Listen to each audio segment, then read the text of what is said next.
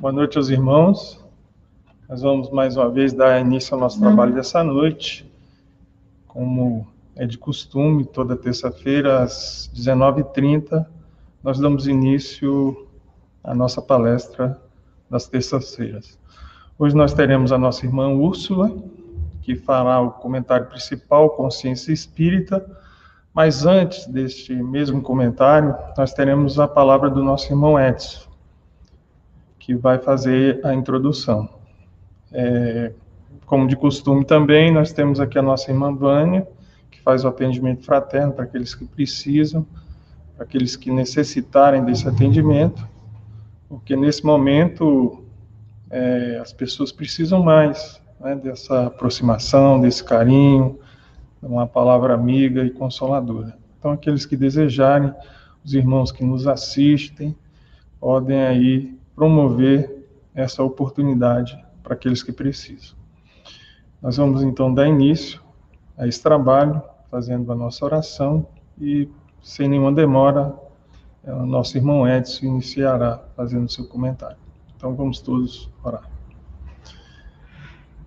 Mestre amado Jesus, é com muita alegria, Senhor, que nos reunimos em Teu nome, buscando Teu amparo e proteção para mais uma vez refletirmos, meditarmos em torno do teu evangelho e das lições do cristianismo redivivo, a doutrina espírita.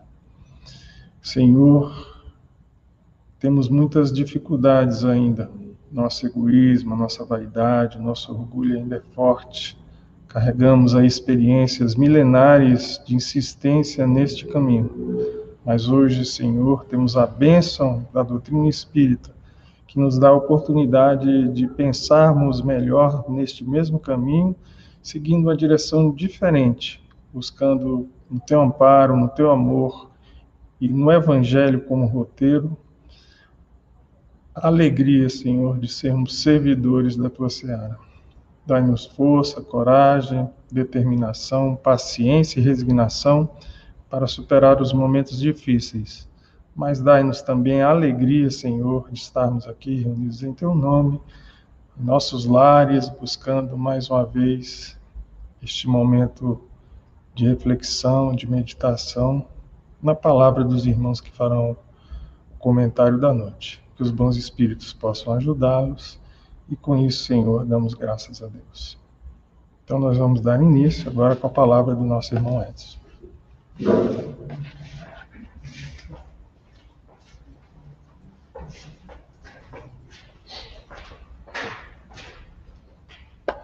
Boa noite, meus irmãos e minhas irmãs.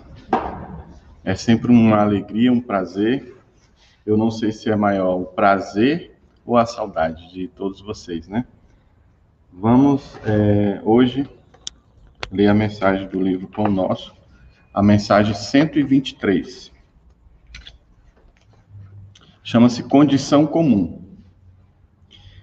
Imediatamente o pai do menino, clamando com lágrimas, disse: Eu creio, Senhor, ajuda a minha incredulidade. Marcos, capítulo 9, versículo 24. Aquele homem da multidão, aproximando-se de Jesus com o filho enfermo, constitui expressão representativa do espírito comum da humanidade terrestre. Os círculos religiosos comentam excessivamente a fé em Deus. Todavia, nos instantes de tempestade, são escassos devotos que permanecem firmes na confiança. Revelam-se as massas muito atentas aos cerimoniais do culto exterior. Participam das edificações alusivas à crença, contudo, ante as dificuldades do escândalo, quase toda gente resvala no despenhadeiro das acusações recíprocas. Se falam, falha um missionário, verifica-se a debandada. A comunidade dos crentes pousa os olhos nos homens falíveis, cegos às finalidades ou indiferentes às instituições. Em tal movimento de insegurança espiritual, sem paradoxo, as criaturas humanas creem e descreem, confiando hoje e desfalecendo amanhã somos defrontados ainda pelo regime de incerteza de espíritos infantis, que mal começam a conceber noções de responsabilidade.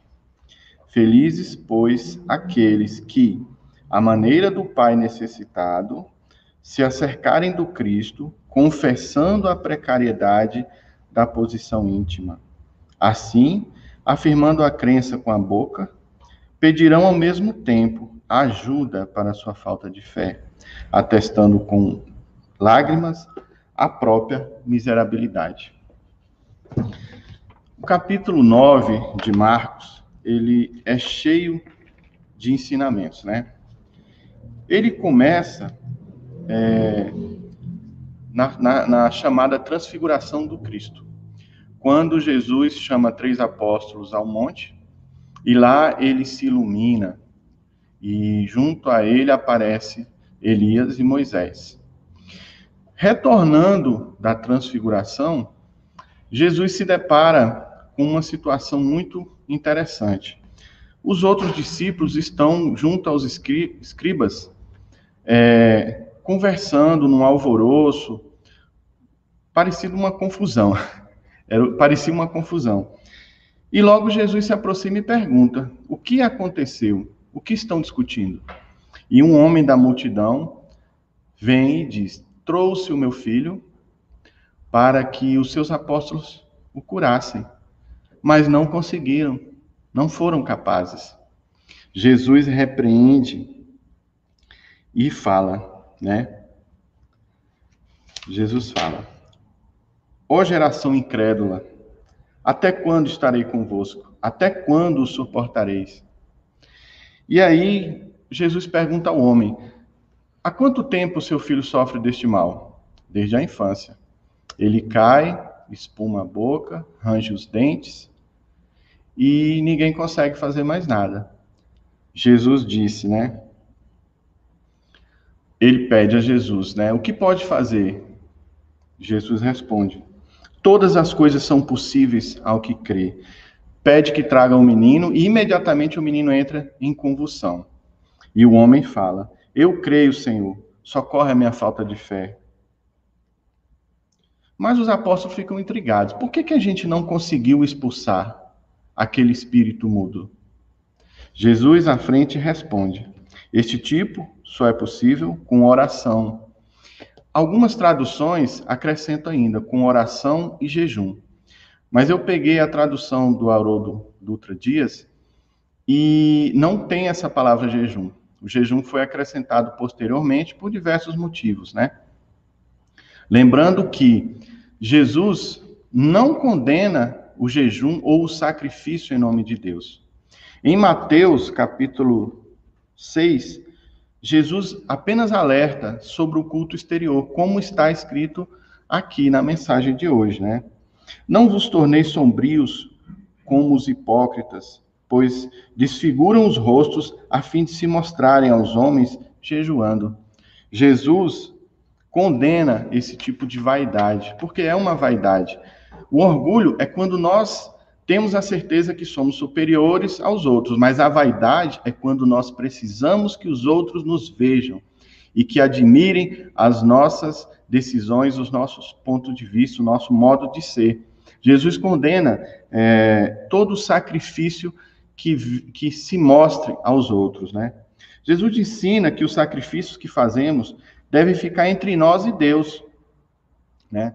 Nós temos um exemplo muito claro também assim como este pai que pediu para que socorresse a sua falta de fé, numa mensagem do irmão X, é, onde ele cita Pedro.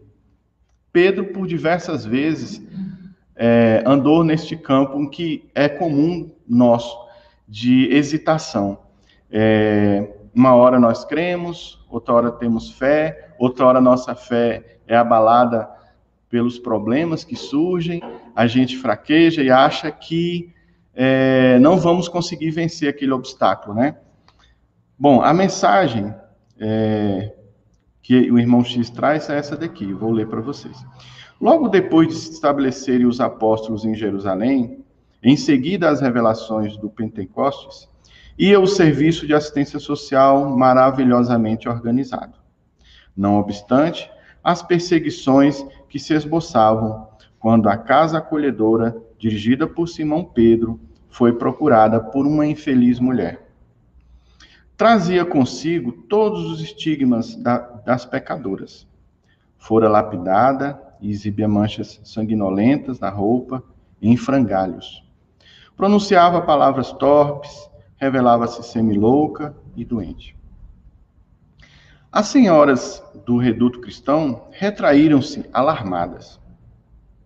O próprio Pedro, que recebera lições preciosas do Senhor, vacilou quanto à atitude que lhe seria adequada. Como haver-se nas circunstâncias? Destinava-se aquele abrigo ao recolhimento de criaturas desventuradas. Entretanto, como classificar a triste posição daquela mulher? que naturalmente buscara o vaso das angústias nos excessivos gozos da vida. Não estaria sofredora resgatando os próprios débitos? Se bebera com loucura na taça dos prazeres, não lhe caberia o fel da aflição?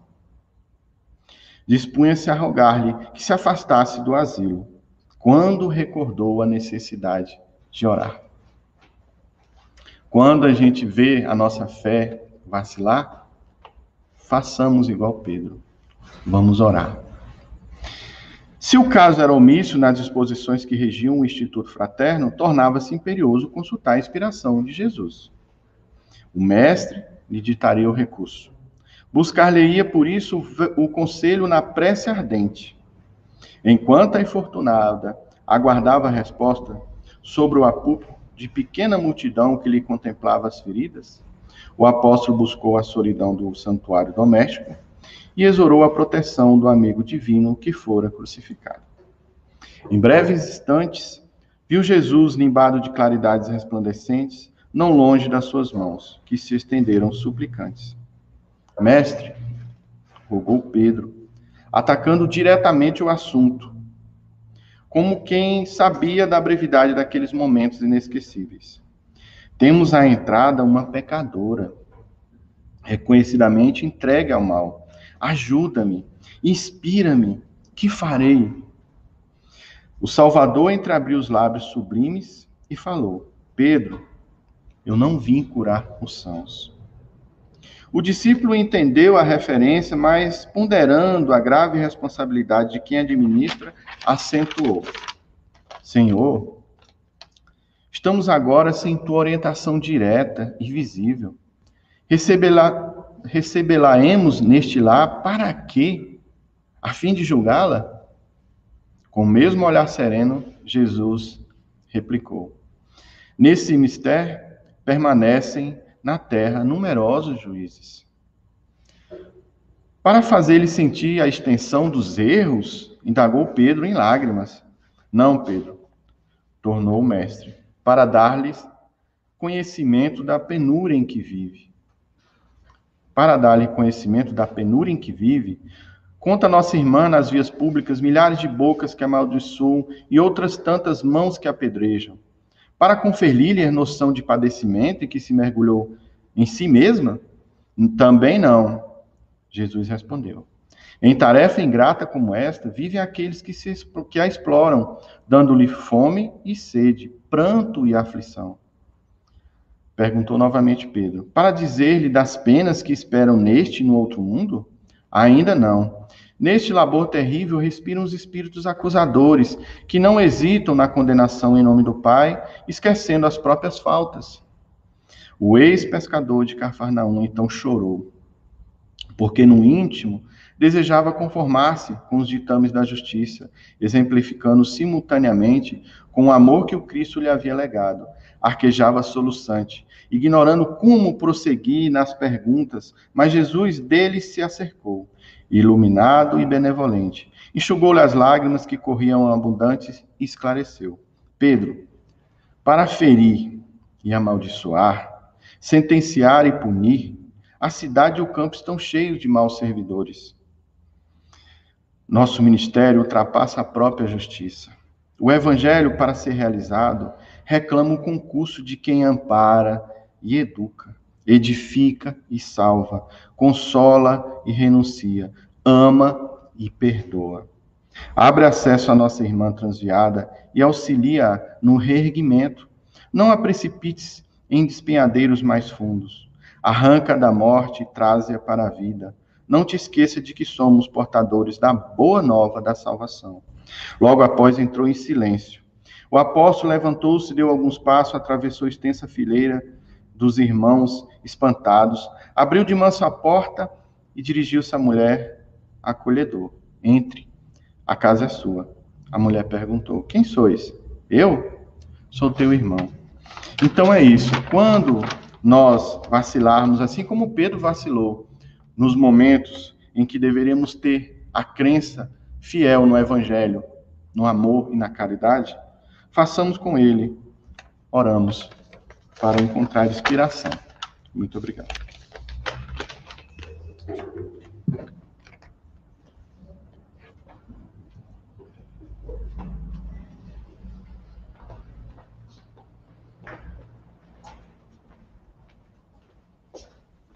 Boa noite, meus irmãos. Que a paz de Jesus esteja com todos nós. Muito bem. Dando continuidade ao, à reflexão que o Edson nos trouxe, os irmãos vão perceber que os assuntos eles se comungam, né? Nós vamos trabalhar ah, no tema da noite de hoje, consciência espírita, baseado numa na bibliografia que foi colocada para o estudo, certo? Esse, esse título está relacionado ao título do capítulo 29 do livro Opinião Espírita.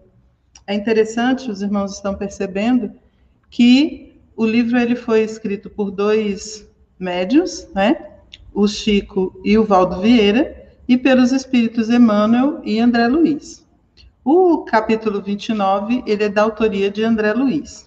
E é um alerta muito interessante para esses momentos que nós estamos vivendo, não apenas dentro da casa espírita, mas dentro da nossa casa, do nosso lar e dentro do trabalho em outros grupos que nós venhamos a frequentar, certo? Mas, no primeiro momento, nós vamos trabalhar essa referência que tem bem na entrada do capítulo 29, né? Que é o capítulo 6, e do Evangelho segundo o Espiritismo e que nos fala sobre a questão da abnegação do devotamento. Em vários momentos nós já estudamos isso, já ouvimos palestras sobre essa questão, mas é interessante sempre voltarmos às especificidades de cada uma dessas palavras para que possamos entender exatamente daquilo que André Luiz está falando conosco na reflexão da mensagem. Então, ele coloca o Espírito de Verdade coloca no item 8 do capítulo 6 que a abnegação e o devotamento são uma prece contínua, como os irmãos estão vendo aí, né? E encerram um ensinamento profundo. Então, imaginem, irmãos, abnegação e devotamento são uma prece contínua, né? Uma expressão que a gente precisa estar atento, por conta daquela nossa ideia de prece em determinados momentos diferentes.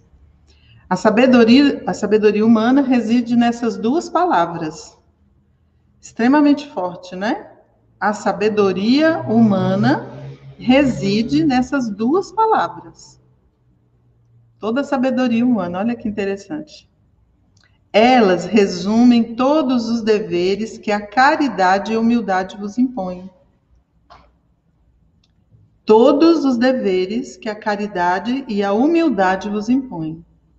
É muito importante que os irmãos guardem essa expressão para compreender aquilo que André Luiz vai colocar para nós, sem imaginar ou acreditar que ele esteja fazendo um tipo qualquer de julgamento ou nos impondo um direcionamento que venha ferir uh, o nosso orgulho, que ainda, né, como o André colocou na, na prece inicial e o Edson explanou, ainda é grande, né, ainda é grande. Aí nós vamos então tentar entender o que, que significam essas palavras, para que a gente possa trabalhar essa ideia de uma maneira mais adequada. A abnegação, como os irmãos estão vendo, são ações caracterizadas pelo desprendimento e altruísmo, não é? Essa, essa doação que nós fazemos sem esperar um retorno. em que a superação das tendências egoísticas da personalidade é conquistada, essa superação ela é conquistada em benefício de uma pessoa, causa ou princípio. Então, quando nós nos dedicamos a alguém, nos dedicamos a, a um princípio, a uma causa, nós estamos sendo abnegados, principalmente se essa abnegação for feita com devotamento. Porque aí essa nossa boa vontade, essa, essa dedicação e esse empenho, eles são constantes. Nós trabalhamos para que esse devotamento ele realmente construa com a abnegação essa dedicação que nós estamos tentando realizar. É isso que nós fazemos dentro da casa espírita. E deveríamos fazer no nosso local de trabalho, que é o nosso sustento. E deveríamos fazer dentro da nossa casa. Trabalhar na construção conjunta para que aquela equipe, para que aquele trabalho, aquela missão dada ao grupo de ao grupo profissional, ao grupo familiar, à casa espírita, ela realmente ocorra. É em torno disso que nós precisamos trabalhar. E às vezes nós falhamos nessa, nossa tentativa de abnegação, porque o orgulho, do qual falou o Edson, essa, essa nossa fé, o orgulho acaba mexendo com a nossa fé, porque nós acreditamos que tudo aquilo que nós doamos precisa ter um retorno. Ele tem a necessidade do retorno, quando na verdade a colocação de toda a obra do Cristo vai em torno do fato de que é necessário servir e caminhar servir e passar. Né? E, e, a obra espírita traz essa informação também em vários momentos, vários textos, falas de espíritos desencarnados e encarnados que vão nos mostrando o quão maravilhoso é servir e o quanto nós estamos desperdiçando é, é, a sensação, a emoção desse prazer quando ainda atendemos aquele homem antigo que exige uma troca, né? Que exige um, um, uma situação de devolução daquilo que nós oferecemos. Então, vamos lá ao capítulo 29, né? Ele começa exatamente assim. André Luiz diz que ele vai falar sobre 20 modos com que nós espíritas perturbamos a marcha do espiritismo. E tá aí uma coisa que às vezes a gente sabe fazer bem feito, né? A gente ainda falha nesse sentido. Vamos ver do que, que ele está falando. Nós, espíritas, perturbamos a marcha do espiritismo nos negando ao estudo, fugindo ao exame parcial e sereno das questões relativas à clareza do espiritismo, acima dos interesses e das pessoas, abdicando do raciocínio e deixando-nos manobrar por movimentos ou criaturas que tentam sutilmente ensombrar a área do esclarecimento espírita com preconceitos e ilusões. Os irmãos vão perceber, se forem à obra, que, na verdade, para essa análise aqui, até por conta da questão do tempo, nós fizemos uma inversão e começamos de baixo para cima, né? Mas olha como é interessante o, o, o, a seleção de André Luiz. Quando nós nos negamos ao estudo, em uma, uma doutrina que traz o tríplice aspecto da filosofia, da ciência e da religião, nós acabamos voltando para a fé cega, mesmo sendo espíritas, mesmo assistindo às palestras, mesmo estudando isoladamente, nós acabamos cometendo enganos, cometendo erros, se a gente faz um estudo superficial. E há uma tendência de quando nós não trazemos a, o resultado desse nosso estudo para o grupo, dentro de uma conversa, de uma discussão, de um debate caridoso, obviamente, não é? Fraterno, nós corremos o risco de fazer interpretações, que é o que ele coloca ali embaixo, olha. Nós deixamos de fazer um exame imparcial e sereno das questões relativas ao espiritismo, porque nós estamos ali fazendo uma, uma opinião, dando uma opinião baseada naquilo que nós acreditamos. E nós acreditamos em muitas coisas que não são adequadas, porque nós trazemos isso de outras encarnações e muitas pessoas, dentro da sua capacidade de fala e do seu carisma, elas são encantadoras e elas podem sim nos levar a erros, desde que a gente não consiga fazer esse exame imparcial e saia defendendo pessoas e não ideias espíritas dentro do, do, da causa espírita.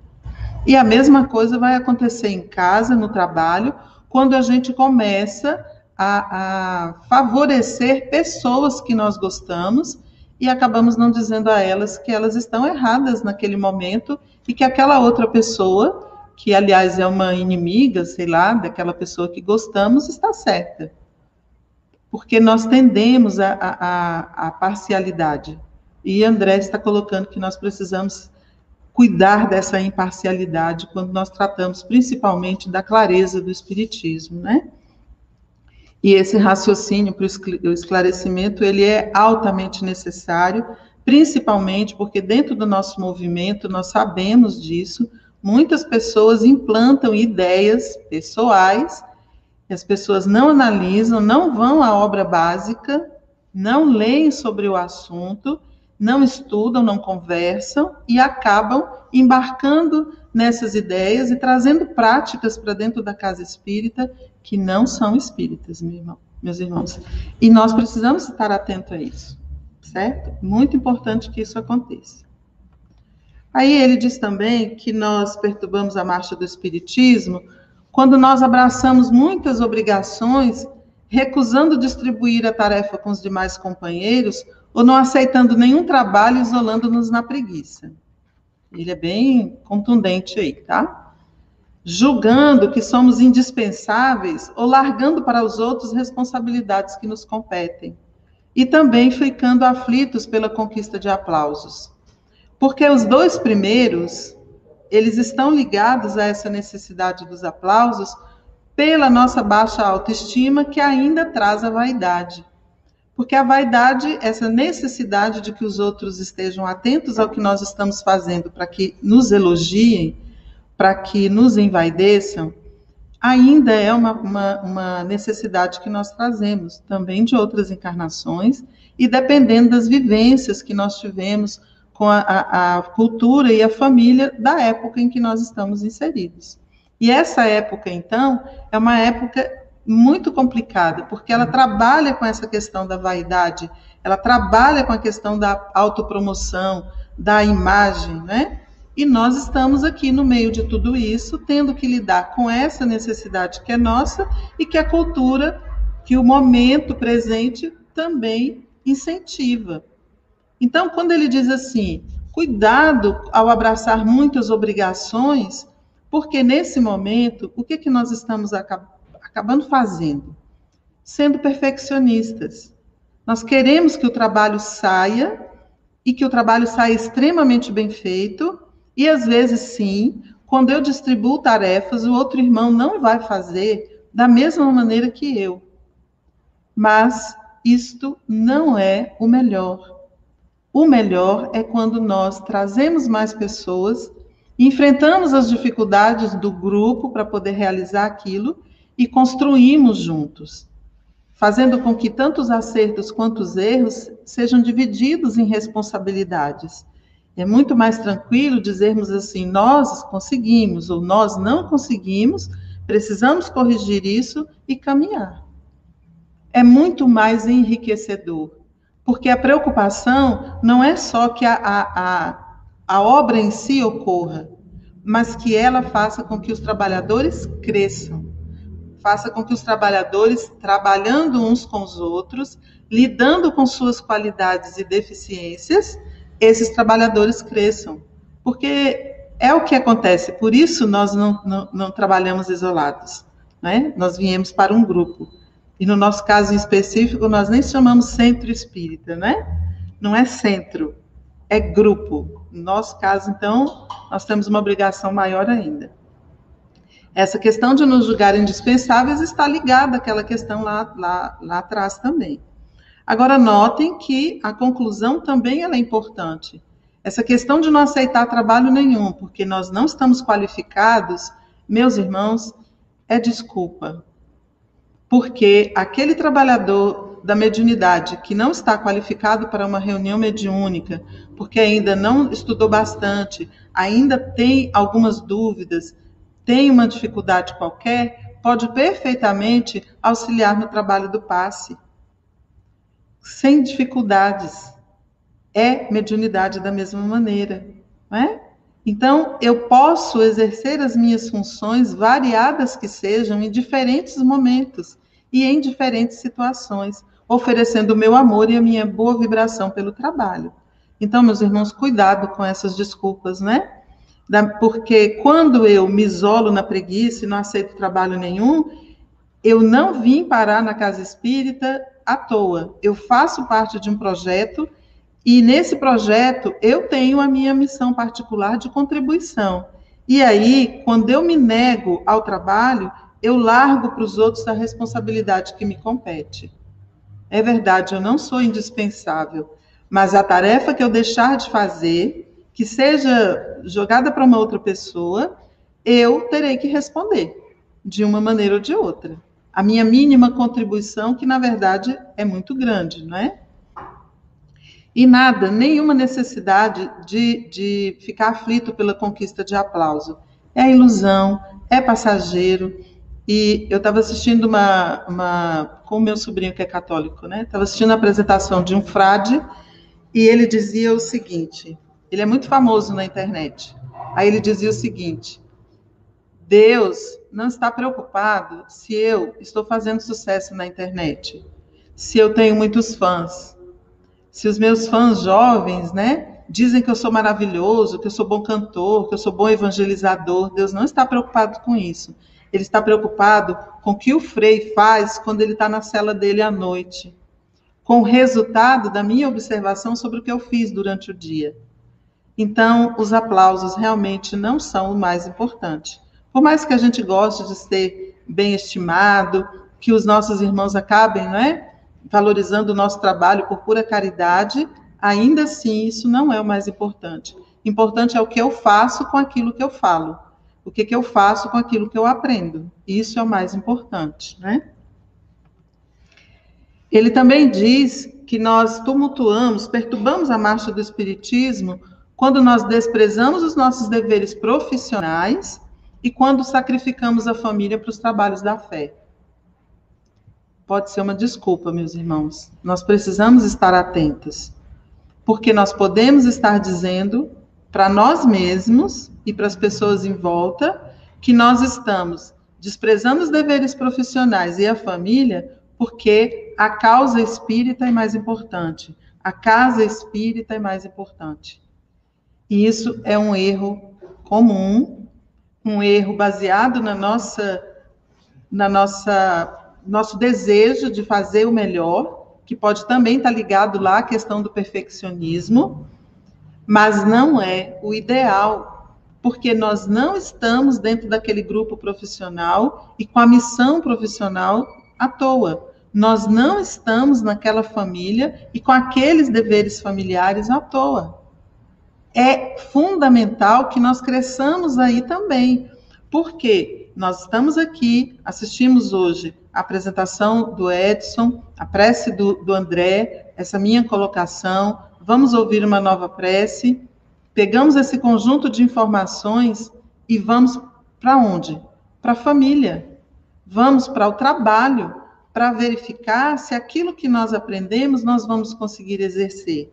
E é no exercício profissional e dentro da família que nós conseguimos comprovar que somos bons espíritas, somos bons cristãos fundamental que trabalhemos essa questão do equilíbrio. Não quer dizer que nós vamos largar o trabalho da casa e nos dedicarmos apenas à profissão e à família. É desequilíbrio. E o inverso, a mesma coisa. Muita atenção e muito cuidado com essa questão, meus irmãos. Sempre na questão do equilíbrio, certo? E aí, ele também coloca que nós perturbamos esse trabalho espírita, a divulgação do espiritismo, nos ausentando das obras de caridade e escapando deliberadamente dos sofredores para não lhe prestar serviços pequenos, pequeninos serviços. Tende a ocorrer também. E nós ainda usamos a justificativa de que nós não podemos ficar ajudando um ou outro deliberadamente, porque nós vamos contribuir para a miséria. Também existem esses discursos E nós precisamos estar atentos a isso. Aquela pessoa está ali necessitando, às vezes, de um bom dia. Né? Então, eu, eu sei, os irmãos sabem, nós moramos na mesma cidade, que nós temos, por exemplo, as irmãzinhas na porta do, do banco, no, na época do pagamento, com crianças, inclusive, necessitando ali de atenção. Elas querem o dinheiro, mas não nos custa dar bom dia. E as pessoas passam como se as, aquelas criaturas nem existissem. É importante que nós estejamos ali exemplificando, porque nós sabemos que há uma multidão de testemunhas. Testemunhas, inclusive, que nos acompanham durante o dia inteiro e depois entram conosco dentro da casa espírita e vão nos ouvir falar sobre a questão da caridade sendo que a gente nem conseguiu dar o bom dia para nossa irmãzinha, que pode estar ali em erro, mas pode estar, sim, com uma grande necessidade. Aliás, está, não é? Porque se está naquela situação, há uma necessidade espiritual precisando ser atendida, e nós podemos, pelo menos, fazer uma prece. Não é verdade?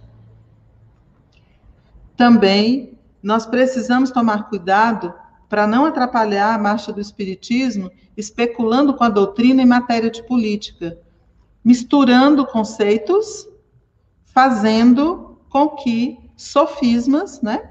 Quando eu, eu, eu trago uma verdade junto com outra, mas às vezes elas nem têm tanta lógica assim, para me promover politicamente ou para fazer a promoção de uma atividade qualquer. Nós temos dentro do movimento espírita casas e pessoas que estão profundamente ligadas a estruturas políticas e, infelizmente, nós temos situações em que grupos políticos já estão na liderança do trabalho dentro da casa. E quando eu falo da liderança, não é porque o político se tornou presidente da casa, não é nesse sentido. É no sentido de que determinadas ideias começam a entrar pela, pelas portas da casa espírita como se fosse espiritismo. Do mesmo jeito que o misticismo faz, né? Tomemos cuidado. Não tem necessidade nenhuma de nos afastarmos da política, aliás, é imprescindível que cristãos bem intencionados se movimentem nesse sentido, é fundamental. Nós precisamos mudar a política, né? Chega dessa história de que o Brasil é um país horrível por causa dos políticos que são corruptos. Os políticos são corruptos, meus amores, porque nós, povo brasileiro, ainda acreditamos na corrupção e às vezes nem enxergamos as pequenas que nós mesmos praticamos. Vamos tomar muito cuidado com isso, né? Esquecendo o encargo natural de cooperar respeitosamente com os dirigentes das institui instituições doutrinárias e também quando pedimos privilégios. Chefe é chefe, mesmo quando a gente não concorda, né? Mesmo quando nós não concordamos com algumas ideias, nós podemos perfeitamente, devemos discordar dessas ideias de modo respeitoso. E a gente discute o que não está gostando trabalhando. Essa questão de não, não gosto dessa ideia, não gosto daquela ideia, cruzo os braços, vou para casa e não volto ao centro, é vaidade também. Simples, pura vaidade. A gente trata com respeito, seja o nosso chefe é, do trabalho, seja o nosso coordenador de atividade, aquele que está acima de nós, numa hierarquia qualquer, precisa ser respeitado por conta de nós mesmos, por nossa conta. Porque nós temos que respeitar, seja quem for. Mas se ele está ali na liderança, não está fazendo aquilo que nós concordamos, nós vamos lá e dizemos, de forma respeitosa. É uma vigilância fundamental para o trabalho equilibrado dentro da casa espírita. E a questão dos privilégios, porque Jesus não teve nenhum privilégio. Nenhum privilégio. Não teve uh, assistência no sentido da, da, da política da época, dos poderosos da época, dos religiosos que eram líderes da época. Nenhum privilégio. Nós não temos que reivindicar isso, certo? ferindo os outros com palavras agressivas ou deixando de auxiliá-los com palavras equilibradas no momento preciso. Também necessário, fundamental. Não, não, não tem muito que a gente ficar explorando, porque já falamos com relação à, questão das, das chefias, né? E aí, no sentido do outro, então, está muito claro na lei, né? Eu vou respeitar o outro porque eu preciso respeitar o próximo, eu preciso amá-lo. Fundamental. E quando guardamos mágoa e ressentimento, embora seja um trabalho que nós estamos ainda em exercício, é muito interessante fazer a seguinte pergunta quando eu estou magoado: Por que eu estou magoado? O que em mim ainda me dificulta a compreensão de que eu possa ouvir a opinião do outro irmão sem me magoar? Eu não tenho que concordar com o que a outra pessoa diz. Mas eu posso analisar isso sem me magoar e sem ficar voltando naquele sentimento, porque o ressentimento é isso, né? Eu sinto novamente várias vezes aquela situação e comento com os outros, mas principalmente, meus irmãos, atraio várias pessoas interessadas em perturbar o movimento. Disso também nós sabemos. Então é fundamental que consigamos trabalhar essa questão do ressentimento. O outro disse que não gosta de mim, ele tem todo o direito de não gostar. E eu vou trabalhar dentro de mim o motivo pelo qual aquilo teve tanta importância dentro do meu coração. Por que, que o outro não gostar de mim gerou tantas confusões dentro da minha cabeça e dentro da minha emoção? Porque esse problema aí não é do outro, é comigo. O problema é meu. E ele diz também que essa questão de lisonjear, enaltecer médios e trabalhadores da causa espírita não ajuda em nada. As pessoas ficam tentando transformar, principalmente agora com a questão da pandemia e da internet, médios que estão ali trabalhando, trabalhadores que estão ali realizando as suas atividades em pessoas salvadoras do mundo, né? Nós gostamos muito de transferir para os outros a nossa salvação. Tomemos cuidado, meus irmãos, muito cuidado com isso, tá? Eu posso gostar do outro sem ficar elogiando o tempo inteiro e ajudando o outro a aumentar a própria vaidade. Vamos tomar cuidado. Agora, para encerrar, eu gostaria que os irmãos analisassem essa imagem com muito carinho. Aí, nós não temos nem um décimo da contribuição que todos esses espíritos amicíssimos nossos, né? Nossos benfeitores têm nos trazido pouquinho, trouxe só algumas das coleções mais conhecidas e a nossa, a nossa obra básica. Agora, meus irmãos, desde, desde Jesus, ou antes dele, lá em Sócrates, Platão e outros é, é, enviados por Jesus, que também são líderes religiosos, tudo aquilo que eles fizeram e ainda fazem por nós só tem um objetivo, meus irmãos. Não é que ampliemos a nossa cultura, não é esse o objetivo deles. O principal objetivo deles é que nós façamos a nossa reforma íntima. E esse é o principal motivo pelo qual nós perturbamos a marcha do Espiritismo. Porque é aquilo que a gente aprende, nós não estamos sempre utilizando na nossa reforma íntima. Então, eu quero que os irmãos, junto comigo, né, que a gente possa fazer essa reflexão trabalhando em torno dessas questões todas e fundamentando nosso nosso estudo, a nossa tarefa na casa espírita, em respeito, admiração e gratidão a todos esses irmãos aí, fazendo a nossa reforma íntima, porque foi para isso que nós viemos aqui. Que Jesus nos abençoe e nos guarde.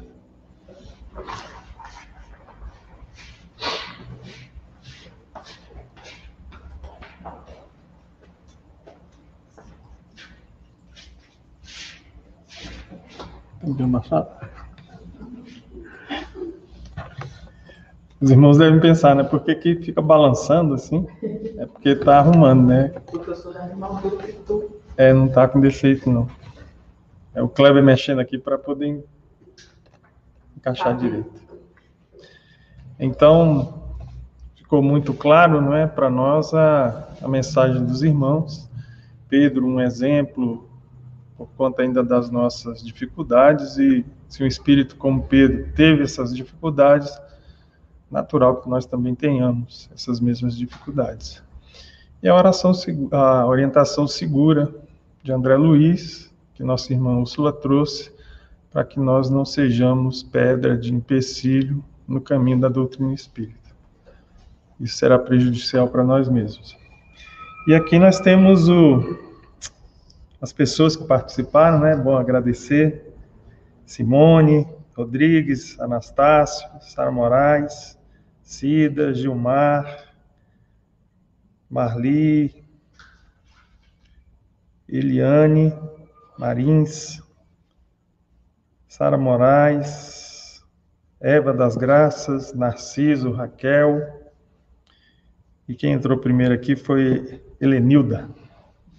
Então, nós agradecemos a participação de todos. A Adélia também está aqui, é, porque nós sabemos que a união, os pensamentos, mesmo que de casa, os bons sentimentos, a reflexão, o momento que nós paramos em nossos lares para fazer essa esse acompanhamento, escutar essa palavra, esse ensinamento, é um momento também que os espíritos amigos, nossos irmãos, nosso anjo da guarda e Jesus se aproveitam para também é, nos auxiliar naquilo que nós precisamos, né? É, é importante estar na casa espírita, mas nós podemos alcançar tudo isso também dos nossos lares, quando abrimos nossos corações, nossas mentes, para que Jesus esteja conosco. Para encerrar, nós vamos convidar a nossa irmã Vera, né, uma surpresa final, a irmã Vera fazendo uma prece, voltando ao Jecal. Ela então vai fazer a prece para que nós possamos encerrar o nosso trabalho dessa noite. Então, boa noite a todos.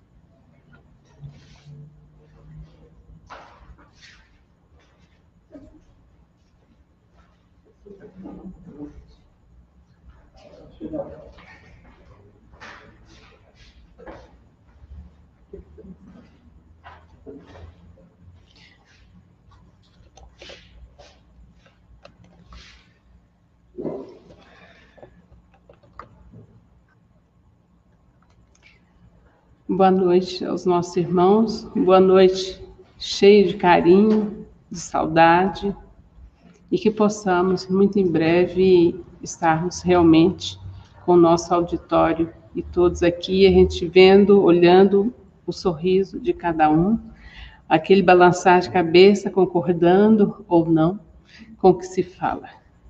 A gente tem saudade de tudo isso. Mas vamos orar e agradecer.